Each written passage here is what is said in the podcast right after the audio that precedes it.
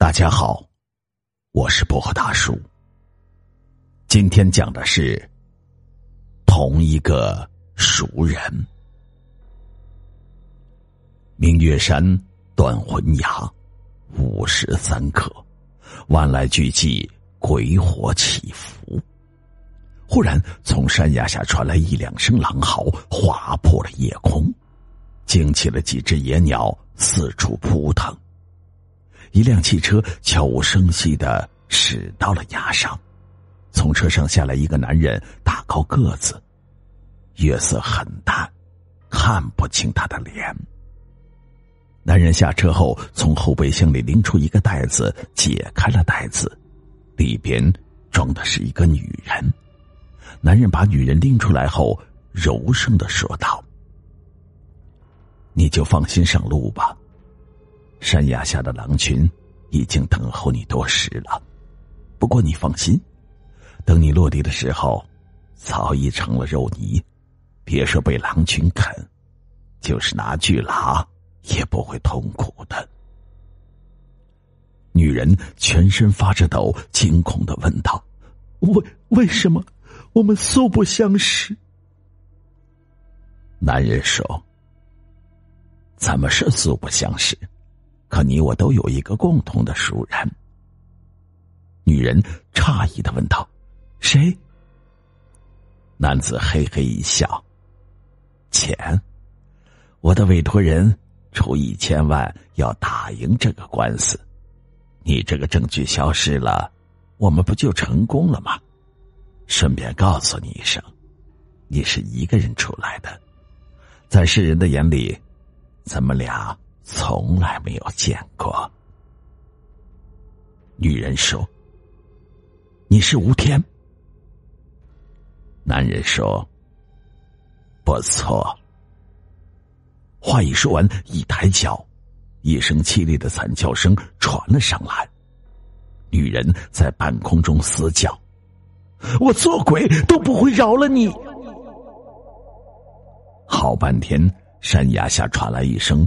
沉闷的落地之声，紧接着崖下的狼嚎此起彼伏，在夜空中传开来，听的人是撕心裂肺、头皮发麻。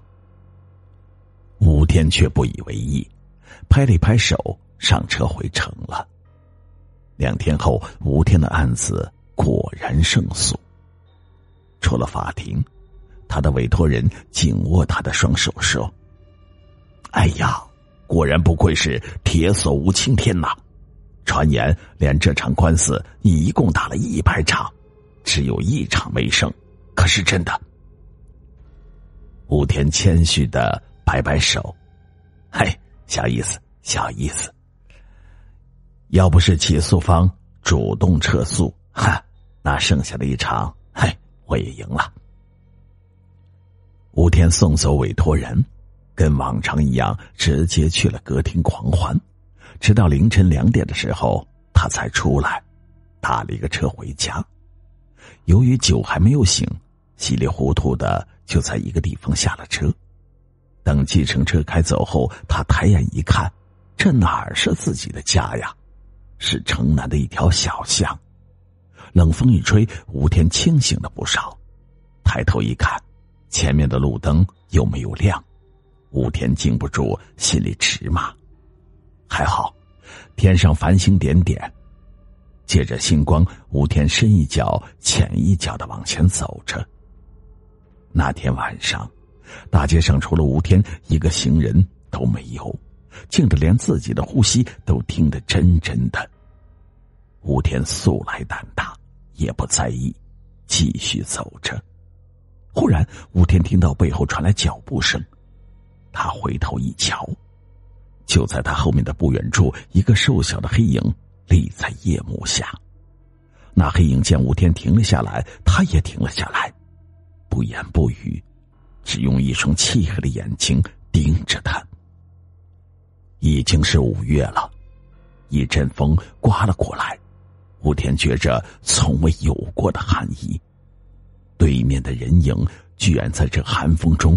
迎风晃了起来，吴天壮着胆子打了一个招呼：“对方却是浑然没有见着，一点反应都没有。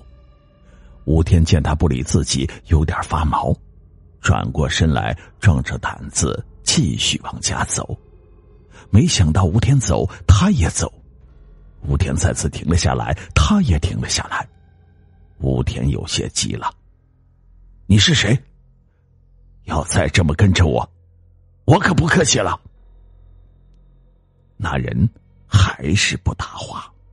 吴天火了，提着胆子走了上去，不管三七二十一，照着那人的胸口就是一拳。吴天人比那人高了一个头，直拳打不着他。只能用往上的勾拳，可令人奇怪的事情发生了，他的拳头本应接在那人的胸膛上，可那人胸膛是空的。吴天的拳头顺着那人的胸膛就穿了过去，直接打到了后面的脊柱骨上。那人的脊柱长满了刺，直接刺进了他的拳头里。吴天的拳头、小臂，凡是与男人接触过的地方，突然被一阵黏黏的液体包裹着。那些液体顺着他的手臂往他的手肘处流，并从手肘上往地上流，掉到地上滴答直响。吴天现在面对面的跟那人站着了，他低头一看，那人冲他嘿嘿一笑。吴天这才注意到。那人的眼睛周围没有肉，就是两个黑黑的肉球嵌在两个黑洞里，好像随时准备掉出来似的。饶是吴天平时胆，此时也觉得亡魂都快吓出来了，拼命的往回撤他那只在对方胸膛中的手，可无论如何也撤不出来。不但撤不出来，居然连动都不能动了。吴天平时力气挺大，按理说一使劲儿，手不能出来也能把那人拉倒，可那人却像生了根似的，任凭吴天如何用力，就是纹丝不动。吴天大人原本是为了给自己壮胆，现在胆没有壮，手却拔不出来了。对面还是这么一个怪物，吓得他张嘴就要大叫。更可怕的事情发生了，他嘴张的大大的，却一点声音也发不出来。此时，不知从哪个地方忽然传来几声猫头鹰的叫声，森森的鬼气。吴天再也站不住了，双腿发颤，一屁股坐在地上晕了过去。吴天醒来时，已经在家里了。老婆告诉他，是一个女人。送他回来的。根据老婆的描述，吴天知道那个女人就是那天晚上被他扔到悬崖底下的女人。吴天从回来的那天开始，整夜整夜睡不着觉，一闭上眼就是那血淋淋的胸膛和红烧的人手，还有那诡异的笑脸。十天不到，整个人瘦下了一大圈。老婆拿着他以前的衣服，笑着说：“老公，你这次减肥真成功。”吴天看过去，他老婆那张脸慢慢的变成那个被他推下断魂崖的女人的脸，那是一张张着血盆大口、扭曲的脸。我说过，做鬼都不会放过你。吴天大叫一声，直接往被子里缩。他老婆过来抱着他安慰，吴天再也不敢去看他的脸，把头埋在他老婆的怀里，缩成了一团。晚上他老婆有事回了娘家，要第二天才回来。吴天等老婆出门以后，从厨房里拿了一把刀，放在枕头下，睡到半夜的时候。刮起了大风，吹得外面的树枝乱颤，发出呜呜的响声。吴天起来关窗户，刚把手往外一伸，就有一只手搭在了他的手上，就进了屋。吴天一看，又是那个女人。吴天早让他吓破了胆，再见他，只觉下身一热，双腿打颤，尿到裤子里了。女人装着没看见，冷森森的问道：“你知道，比死更可怕的是什么？”“知道。”吴天牙齿都打颤了。原来准备在枕头下的刀，本想等他再来就杀了他，可现在无论如何也没有勇气去拿。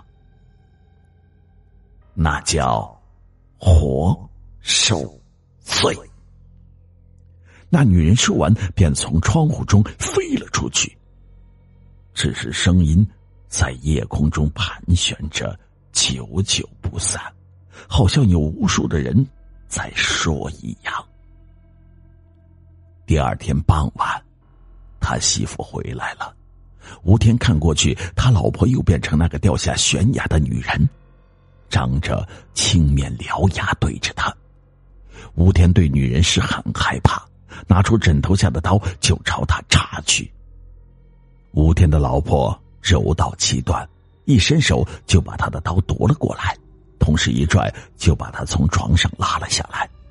这时，只见吴天从身上掉下一个包，包里满是照片，全是吴天跟歌舞厅那些女人鬼混的照片。可是吴天从没有拍过这样的照，他自己也不知道从哪里来的。面对老婆的审问，他一句话都说不出来。就这样，不到一个月，他老婆。就与他离婚了。接着是他的律师事务所，天天出事，日子一天不如一天。吴天快要疯了，一想这样天天生不如死的日子，还不如死了算了。